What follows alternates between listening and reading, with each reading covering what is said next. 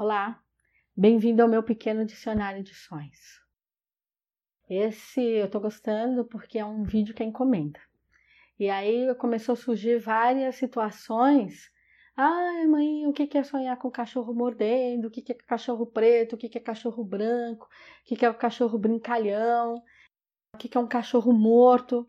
Então, vamos lá. Se no seu sonho o cachorro ele tá te mordendo, é sempre um sinal de alerta. Sempre.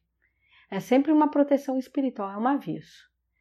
Se esse cachorro que está te mordendo ele for um cachorro preto, um cachorro escuro, ele pode ser um marrom escuro, de, de, de, a pelagem dele ser escura, tanto faz se ele é grande ou se ele é pequeno, é falando que é algo que está vindo na sua direção pela materialidade. É um alerta de perigo.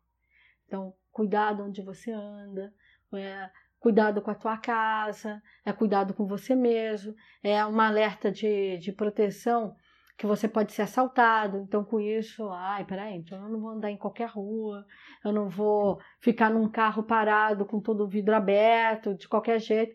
Ele está te avisando que tem algo vindo na tua direção, que você precisa ficar em alerta, você precisa se cuidar, tá certo?